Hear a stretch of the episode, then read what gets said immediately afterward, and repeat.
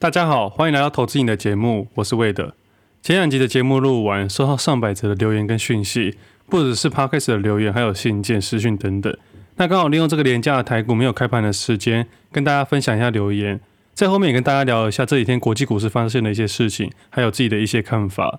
那现在的时间刚好是连假收假最后一天的下午，我相信有不少人在塞车，或者是准备要收假了。那今天节目就开始吧，一样从 Podcast 底下留言开始。第一个留言是真的有料，现金也是一个标的。简单的一句话却很震撼，超赞。那感谢你的留言，把现金当做标的对我来说蛮重要的，尤其在现在这种情况下，国际股市跟台股还不明确的时候，保留点现金真的是比较好一点。因为理论上面啊，我们会知道现金的实质购买力会因为物价膨胀或者宽松政策的关系去递减。去年这样宽松政策的关系，我相信现金一定会越来越贬值。所以当时才会想要把资金放在所有有报酬的商品上面，但相对的，有报酬就有风险，必须承担不只是正面报酬，还有负面报酬，这是一体两面的。那把现金当做标的的时候，会让投资的计划上面更客观。以我的想法来说，你可以主观买入 A、B、C、D 四个个股，在保持现金这档标的的情况下，假设 A、B、C、D 的报酬率很高，而且有明显的趋势时，你主观意识会变很强。也就是你会开始有信心，这些个股现金就可以把它分配过去了，等于是出清了现金这档标的，在整体账户获利的情况下，现金的效益会下降，这时候才要把现金移去个股上面，这也是顺势加码的一种啊。但是如果你的个股都还没有获利的情况下，保持现金会让你更客观。就像是今年五月的时候，自己新增投入的长期部位配置里面就有五十 percent 现金这种标的，只不过是买美金。以当时自己对整体市场来说，我宁愿去承担美金的汇率风险，而其实我也把美金当做一档标的。那接下来看下一则留言，感谢魏德大专业真诚的分享，从您第一集追踪到现在，非常佩服及感谢五星吹捧五星优质节目。请问先前您有分享到评级突破的过程，可以再多分享一些冲破黑夜看到黎明这个阶段吗？谢谢。对于瓶颈圈突破的过程，我觉得有几个方式可以试看看。第一个是找到前辈或是贵人给你点方向。这样是最快的。那这个前辈或是贵人，不是那种赚很多钱或是很有钱的人哦，是曾经从失败走出来的人，因为这样才能感同身受，他才知道你在讲什么。就像我以前很难跟我一些很有钱的朋友说，买车买房需要存钱这件事有多辛苦，因为他们一出生从来没有被钱束缚过，自然很难去理解。所以我心中的贵人不是那种站在高高在上很有钱的人，而是那个曾经走过失败的人。那如果你的身边刚好没有这样子的人，我觉得就看书吧，先不要交易，先看书。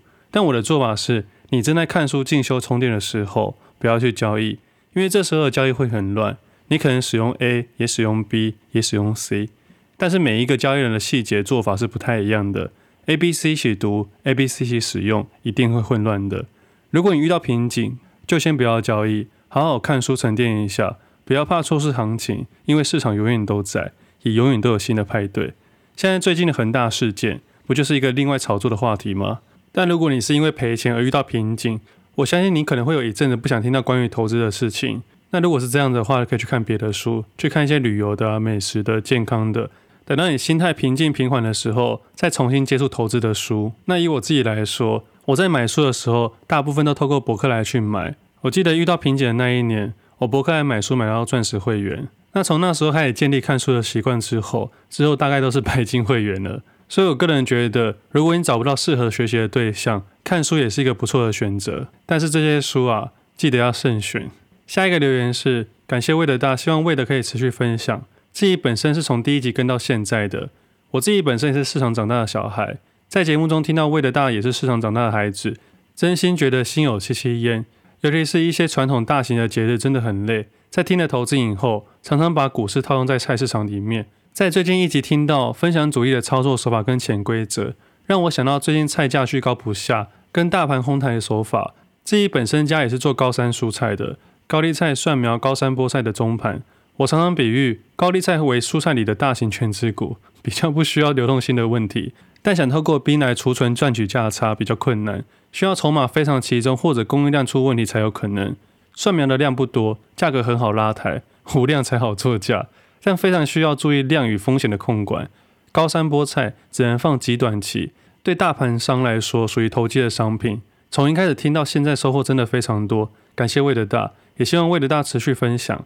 最后想请问魏德大是如何挑选长期投资的标的，还有在短线上的操作，如何嗅到盘中有大户在吃货？感谢你的留言，你把传统市场套在交易市场里面，太有趣了吧？不过我说真的，市场就是这样子。我也是把传统市场学到的一些交易逻辑放在交易市场里面。毕竟菜市场跟交易市场都是买卖为基础的，而这两个市场都是人最杂的地方之一。反正回归最后都是价格、数量、供给、需求，大概离不开这些。谁可以掌握到所有的供应源，谁就是主力。那像是你说的，高丽菜真的不太需要流动性的问题。但昨天在吃地瓜叶的时候，我妈跟我说，前阵子原本一斤要七十五元，也就是你这时候留言的时候。那我是今天看到的。那昨天买的时候，他跟我说一大袋只要十块钱，市价波动得很快。但对我们来说已经见怪不怪了。我们是市场长大的孩子，这些事情时常会发生。比如说，人家说台风来的时候菜价会涨，有些预期心理的关系，有些菜商已经先偷偷涨了。那这种感觉就像是股票市场的基本面一样，我们认为某公司未来会好，我们会预期心理先买进去，等到未来好消息出现的时候，它可能就不再涨了。那对我们来说，你如果知道现在地瓜叶很贵的时候，我们就多吃高丽菜，反正总有一天呢、啊，地瓜叶会回到原本的价格，我们自然也不会花更高的价格去买那些正在涨的菜。菜市场有多少的菜，股票市场就有多少的股票，概念其实很像。但总是有些人会想要去追那些正在涨的东西，因为市场没有新鲜事啊。那回到你的问题上面，长期投资标的的选择要看你想要什么样的资产配置。比如说，你想要领现金流，此刻你就会去找一些殖利率还不错的公司，公司不太会倒的，就是那些股本较大的公司。接着再去看一些稳定的配息，而且配息率都差不多的公司。有些公司一年赚多少钱？它会依照它的 EPS 固定每年配息差不多的利率，有些公司这样的做法啦，不管今年公司赚多少钱，就是配八成。今年如果赚十块，就会配八块；如果今年赚五块，就会配四块。其实这种公司在台股市场是蛮多的，但是这样的公司哦，多数是比较稳定的，但相对的成长空间就会有限，而且未来题材会比较差，比较不是所谓的成长类股，也没有什么爆发性，通常啦。它相对的稳定，自然会牺牲一些东西。那如果你想要一些成长空间较大的，或未来题材比较火热的，你选股的方式就会不太一样了。你的配置导向就会放在价差，而不是存钱上面。我自己也有这样的配置组合，我配置了现金流跟题材的类股。那这次还有加上回收概念的环保类股。不过我觉得长期投资最重要的还是时机点，给自己一个约定，一年进场两次就好，就看你之后忍不忍得住。那短线上要如何判断吃货呢？以客观来说，只能判定有人在琢磨，但对于吃货还是出货，就会比较多的经验跟主观去判断。主要还是盘中的拉法跟市场的走向，但这些东西可能要在盘中的时候才能去分享。但是我觉得，多数人简单来看，把这些问题排除掉，因为这些东西很靠经验去判断。那单纯看价格跟量交易就好，以量来表示，可以把它当做热度，但是热度哦，不代表会上去，也可能是下去。不要想它是吃货，你要想它可能是出货，这样会比较简单。当你看到该个股有量的时候，你就可以开始观察了，然后接着看走势再去决定。就像我过去节目常分享的，先注意再决定。那接下来下一个留言，感谢魏的分享五星推荐。体质，我相信每个职场解读为潜规则。感谢魏的分享，有些杂音就别太在意。你已经算斯文的，挨大就会直接飙三字经。真的做自己觉得正确即可，加油！可以请问魏的大。您对城市交易的看法，例如优劣。以上感谢，感谢你的留言。那关于酸民这件事情，迟早会面对了，但现在应该已经免疫了。我是有认识的大哥，这几年来都是用城市交易的，量能做蛮大的，但交易很分散，部位广，交易短，是某家券商的大客户，公司有帮他特别拉一条线。那以我自己来说，我个人比较喜欢在自己能操控的范围去交易。所以我没有特别去请教他或钻研。我对于城市交易这件事情，我会把它当做辅助使用，因为一些辅助软体可以节省不少的时间。但如果要完全给城市去跑的话，我猜我会赚不到一些极端值的钱。而且，因为交易市场是无限赛局，并不是一套既有的范围去交易，随时都有可能新的加入者。在一个无限赛局的交易市场里面，城市交易的使用也有一些问题要解决。而城市交易者这个城市设计者的主观意识，会影响到整体交易策略的表现，所以我的结论就是，我会辅助使用，但不会完全使用，除非这个城市交易可以解决无限赛局的问题。那接下来下一个留言，听到你说被抄袭挨打，真心觉得难过。我和你一样是菜场长大的孩子，一个是早市，一个是晚市。从你政府的振兴券议题开始喜欢你，因为现在长大也在市场帮忙，对于需要帮忙却无能为力的摊贩感到同情。再来，因为你的 Persuade 文章参与了订阅，加入了赖社群，也开始听你之前没听到的集数，觉得你的努力是值得的。赖群主没有变成你所谓的投顾老师群主，盘中的时候都做自己的派对，盘后也有大大能解说分享盘中的股市，新手有问题也能解惑新手。Persuade 的文章也是写得很真心，像台客说的一样。创作者要先喜欢自己的作品，而不是取悦给人家看的。对于我来说，你做了你喜欢的事情，再来，我也喜欢，我相信大家也都喜欢。希望你能继续分享含金量重的节目，也期待您的新书发表。无限支持魏德，谢谢，感谢你的留言。我自己也很喜欢台哥的分享，我觉得他是一个很有智慧的长辈。那对于录 Podcast 或者写 Persuade，难免都会碰到一些困难呢、我一直把自己当做一个交易人，所以对于分享是陌生的。但经历这一年来的坚持啊，对于分享也越来越了解了。我时常会站在别人的角度去想事情，再把自己的想法跟看法转为多数投资人能理解的东西。后来也知道，其实市场上面有很多很厉害的交易者，但为什么他们都不分享呢？原因很简单，因为会交易的人不一定会去分享，不是因为他们不去分享，是因为他们不知道怎么去分享。在我自己开始分享的时候，我才发现，原来分享也是另外一门学问。你要怎么分享得刚刚好？你要怎么去站在别人的立场去想？你不可以在大盘大跌的时候到处炫耀你的获利对账单，你这样的做法会让其他人很难受。那你也不可以在行情大好的时候过度分享你的对账单，因为你会让一些新加入的投资者忽略了股市的风险。那我对股市的分享最大的目的是希望大家可以清楚知道股市的全貌，以自己为出发点，设计自己的投资游戏。但难免会看到一些分享者不是那么的友善，那也希望可以改善这个风气了。那像刚刚说的，有一些很厉害的交易人会想，他为什么要去分享，搞得自己累得要命，还要被酸民攻击。其实要把数字转成文字，需要花很大的功夫，我都花了一年以上的时间。像我刚录音的初期啊。其实真的有很多次想要放弃做分享，想要回到自己的交易市场里面。但就像我以前常常说的，你现在不做，未来你也不会做了。那现在心态转变蛮多的。我只要在收盘之后，我都会再眯一下，起床后我就会告诉自己，我现在是一个分享者了。接着开始当一个分享者的忙碌，有时候忙到比较晚一点，睡一觉，隔天一早起床，我就会告诉自己，我现在是一个交易者了。我就会开始去晨跑啊、健身，接着开始交易，也就是回到我以前全职投资人的交易节奏。大概七八点的时候会准备开盘。早上的运动对我来说是个仪式，也是个开机模式。它会让我自己知道我是个交易者。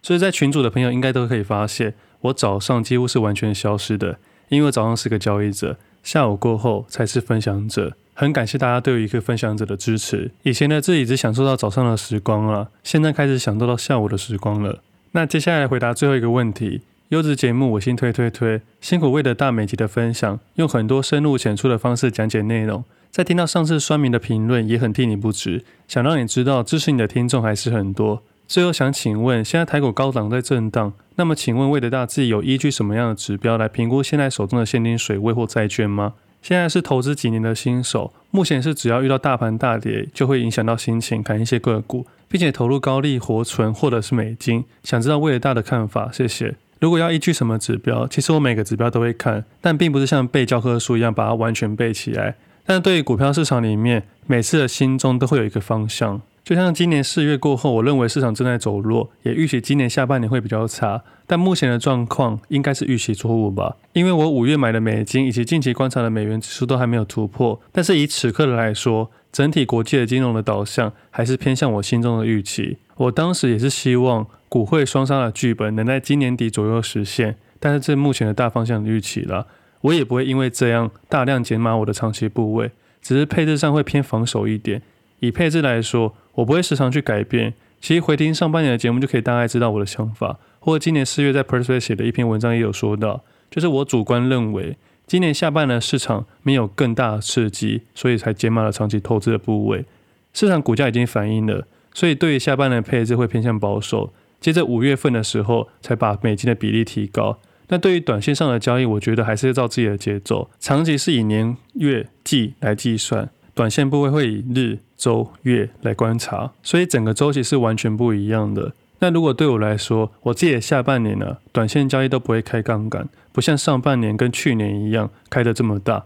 短线交易上面只会用一比一的现股部位去做调整，所以这几个月我都没有使用到权证，也是这个原因。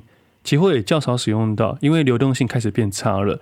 融资的话，因为目前资金还算够。对我来说，融资不是随时乱开的，融资必须市场有个明显的主流股才能去开杠杆，还是维持自己的一致性的节奏。以我自己的观点，长期跟短期都要做配置，只是长期投资的部位的配置会比较大方向，它还涵盖很多的商品，而短线交易的配置其实就是交易策略的一环。你要持有多少股票、现金，还是开的杠杆，这些都是策略的一环。那不管怎么样，你都要配置出一个你能睡得着的部位，不要时常被市场的讯息去动摇。我现在的想法还是希望市场来个大跌，让整个市场的热度开始提升，不管是上去还是下去。对于全职投资人来说，市场有震荡就可以挪出一些价差。如果市场像现在温温的或盘整，那盘整来说，对于选择权的卖方还有权证的发行商是有优势的。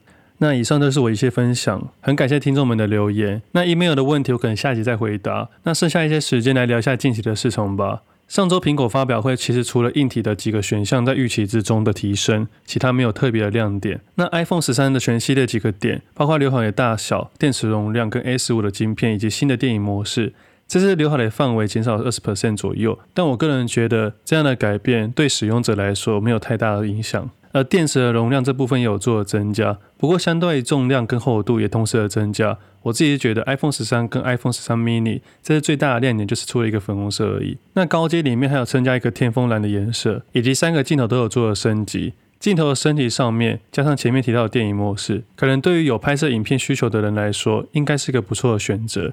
而这次的容量跟售价上面。iPhone 十三跟 mini 取消了六十四 G，而 Pro 系列新增一个 1TB 的选项。那售价的部分呢？iPhone 十三跟 mini 比 iPhone 十二当初的售价便宜了三千元左右，算是降价有感。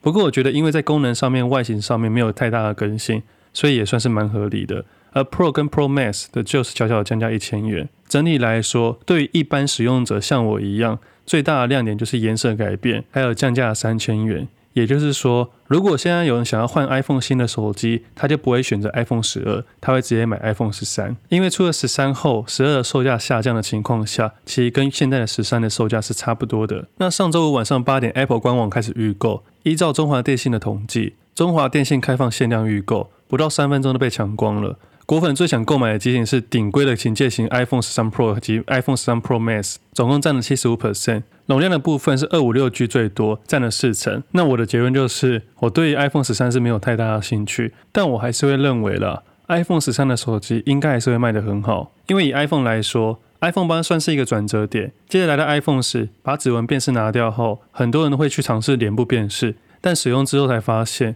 大家还是怀念指纹辨识。所以选择观望，或者希望苹果可以改回来。但经历了 iPhone 十一、iPhone 十二这两年来，应该很多人都会忍住，想说等到 iPhone 十三再换。接着 iPhone 十三还是出了差不多的东西。经过了三年的等待，应该有些人等不下去了。我个人是觉得苹果政策很厉害，每次要换些颜色、一些小改款，但多数人还是会买单。毕竟去年 iPhone 十二卖得不错，大家骂归骂，换的人还是不少。如果我是苹果的团队啊，有新的创新，也不会在这时候拿出来。我一定会等到销售量开始下滑或者很差的时候，才会给新的亮点。如果苹果十三继续再卖得很好，可能十四又是小改款。等到十四如果真的卖不好的时候，十五的时候再来一个大改版的创新，就会有新的亮点，就会重新刺激到销售量。所以，我们期待苹果手机要有大的亮点，可能要等它出现危机吧。但这几年来，苹果也不是完全没做事哦。他们把注意力放到其他的商品上面，或者尝试新的东西，就像是传出说他们要做电动车一样。我相信电动车也是需要很多大量的成本跟预算。我个人还是觉得，当年的贾博士真的很聪明，在当时他已经想要从硬体切入，后期要赚软体的钱。也就是说，iPhone 即使卖得不好，软体上也会有收入。毕竟苹果最厉害的地方就是苹果自家的软硬体的相容度。其实小米跟苹果都有手机打入我们的居家，希望我们每个人的家里不是只有苹果的手机，而是一个苹果的家。这样的软硬体的收入才会达到新的层次。接着再往电动车发展，可能是从硬体切入，再切入软体。特斯拉就有点这种感觉。我自己对于手机的发展啊，除非有个爆炸性的亮点。不然我相信未来的题材还是以电动车为导向。而电动车上面呢、主要还是观察特斯拉、苹果还有 MIH 的观察。我觉得这种电子产品啊，最后都会导向往电池续航力、方便性跟轻量化为导向。总而言之，苹果这次发表会的结论就是没有太大的亮点，但销售量应该还是会很好。未来几年的电动车的期待会大于手机的期待，大概是这样子。但我必须说啊，我不是苹果的团队，它会不会在明年或者是接下来几个月下一季发表出现一个大的亮点，我不知道。但如果未来手机的发展有 AR、VR、投影等等的特别亮点，那可能就把手机带到新的层次了。但这样强大的耗能呢、啊，就要回归电池的续航力。如果有的话，我会把注意力放回手机上面。而台湾的供应链里面，多数的老板都在往电动车发展了，所以近几年的苹果概念股都没有太大的表现。每个企业在转向的时候，都会有个阵痛期。那之后转型的成功或失败，就要看它接下来表现了。那苹果的事情大概就是这边。那另外一件市场的讯息，大概就是恒大的事件。对于这类的新闻，我没有太多的想法。我只是觉得这类的事情是预料中的事，只是不知道什么时候爆发。而且它的股价已经先跌了，我们才知道。而且和大公司已经跌了超过半年以上了。它并不是今天突然爆发，今天突然间下跌。从二零一七年高点到现在，已经跌了三年多了。那真正破底快速下跌，应该是四月底的时候。那以此刻来说，除非你有很大的股票，不然应该不用太过于在乎。那会不会发生连锁的反应呢？我个人是觉得啦，股票在下跌的时候，什么样奇怪的讯息都可能当做一个下跌的理由。我的想法一样，专心于自己的价格跟部位。那我刚才说预料中的事，并不是说我预料股票，而是因为金融面本来就很多地方还没爆发，只是新闻要不要去炒作，要不要去讲而已。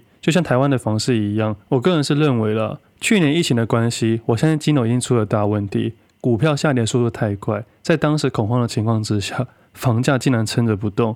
后来宽松政策以及降息的关系，让投机客解套，就等于是说。原本没做好征信的银行或者是超贷的投资客，必须要降价出脱房产，才能逃过一劫。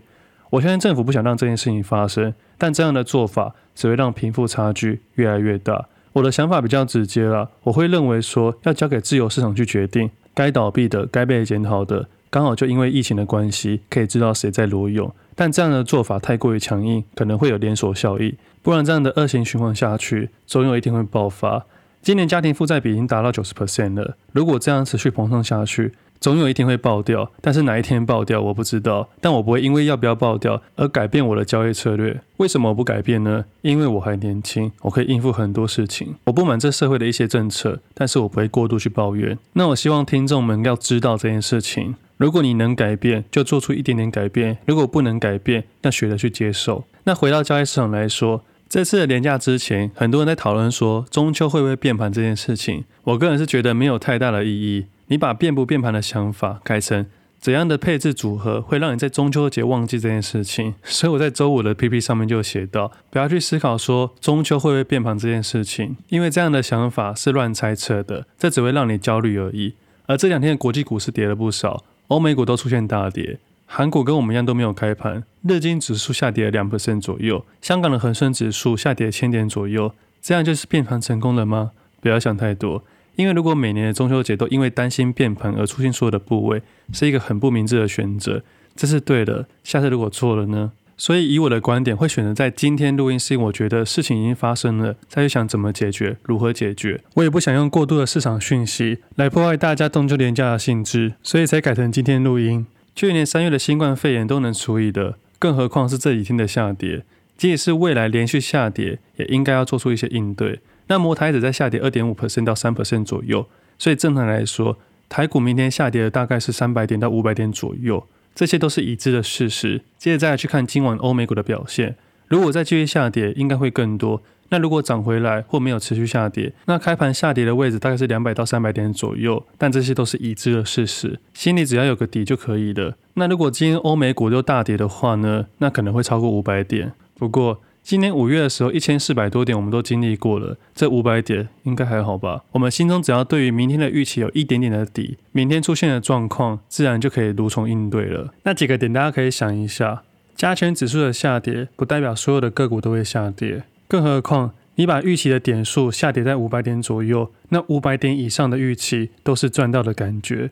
也就是说，假设跌了一百点、两百点、三百点，都在你的风险预期考量之内，自然你就可以更从容的交易了。那有了一点点的预期，自然就不会想太多了。交易市场是这样子的，能解决去解决，不能解决就去面对。不如预期本来就是交易的一环。那如果在这个中秋连假的时候，你一直去关心国际股市，你一定会毁掉你整个中秋假期。你的脑子里就不是火烤烧肉，而是火烤台股了。你现在预期的都不一定是明天开盘发生的事情，因为市场总是不如预期。那你周五留下的部位都是过去决定的，而不是这个假期决定的。如果你只有单纯交易台股的人，今天晚上好好的休息。明天的事情，明天再决定。那最后再分享一个想法。前阵子收到一个 email，一个听众跟我说，他想要帮小孩子配置他的股票组合。我思考了一段时间，我觉得蛮有意思的，我想要分享给各位听众。那如果是我的话，我不会让我的孩子太早接触金钱这件事情。我希望他们好好的享受人生，找自己想要做的事情去做，不要太早掉入金钱的束缚。那这些烦恼交给父母去烦恼就可以了。那小孩子的股票很适合当做一个长期投资的概念。我以前的节目分享过，长期投资要当做一个种树存结的概念。多数长期投资会失败的原因，并不是因为选股，而是败给了时间，等不及时间去发酵就放弃了。但如果是当做做小孩子的规划的时候，你会有超过十年甚至二十年的计划。而这样子的长期投资，因为是小孩子，你的投资多了一些意义，对于持有股票的信念也会更强大。所以成功的机会也会大很多。我之前有朋友询问过我，我有分享给他过。如果你为了孩子做配置，你现在任何一个时机点买入都没有差，因为你至少要持有十年。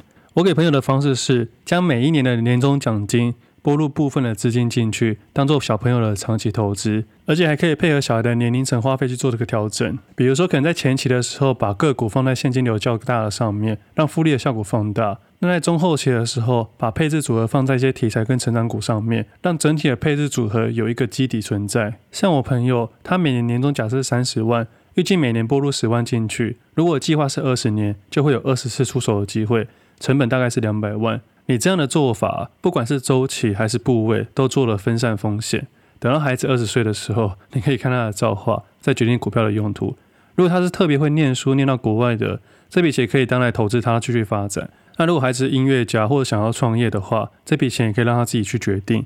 假设孩子没有太多的想法，你大可把这两百万拿去买自己喜欢的东西，当做退休金啊，或者持续投入都可以。你要把这个钱当做不是你的，你在交易上面就会特别理性。也就不会太在乎每日的新闻讯息，毕竟这个投资计划放着很远，而且是给孩子的。至于要选择什么样的个股，就像我前面说的一样，你想要的是什么样的导向，而配置怎样的组合，一样是因人而异。那这样的做法一定会新开一个账户，不要把自己的账户搞在一起。那一直有跟我们合作的新光证券，近期有五倍券的关系有活动。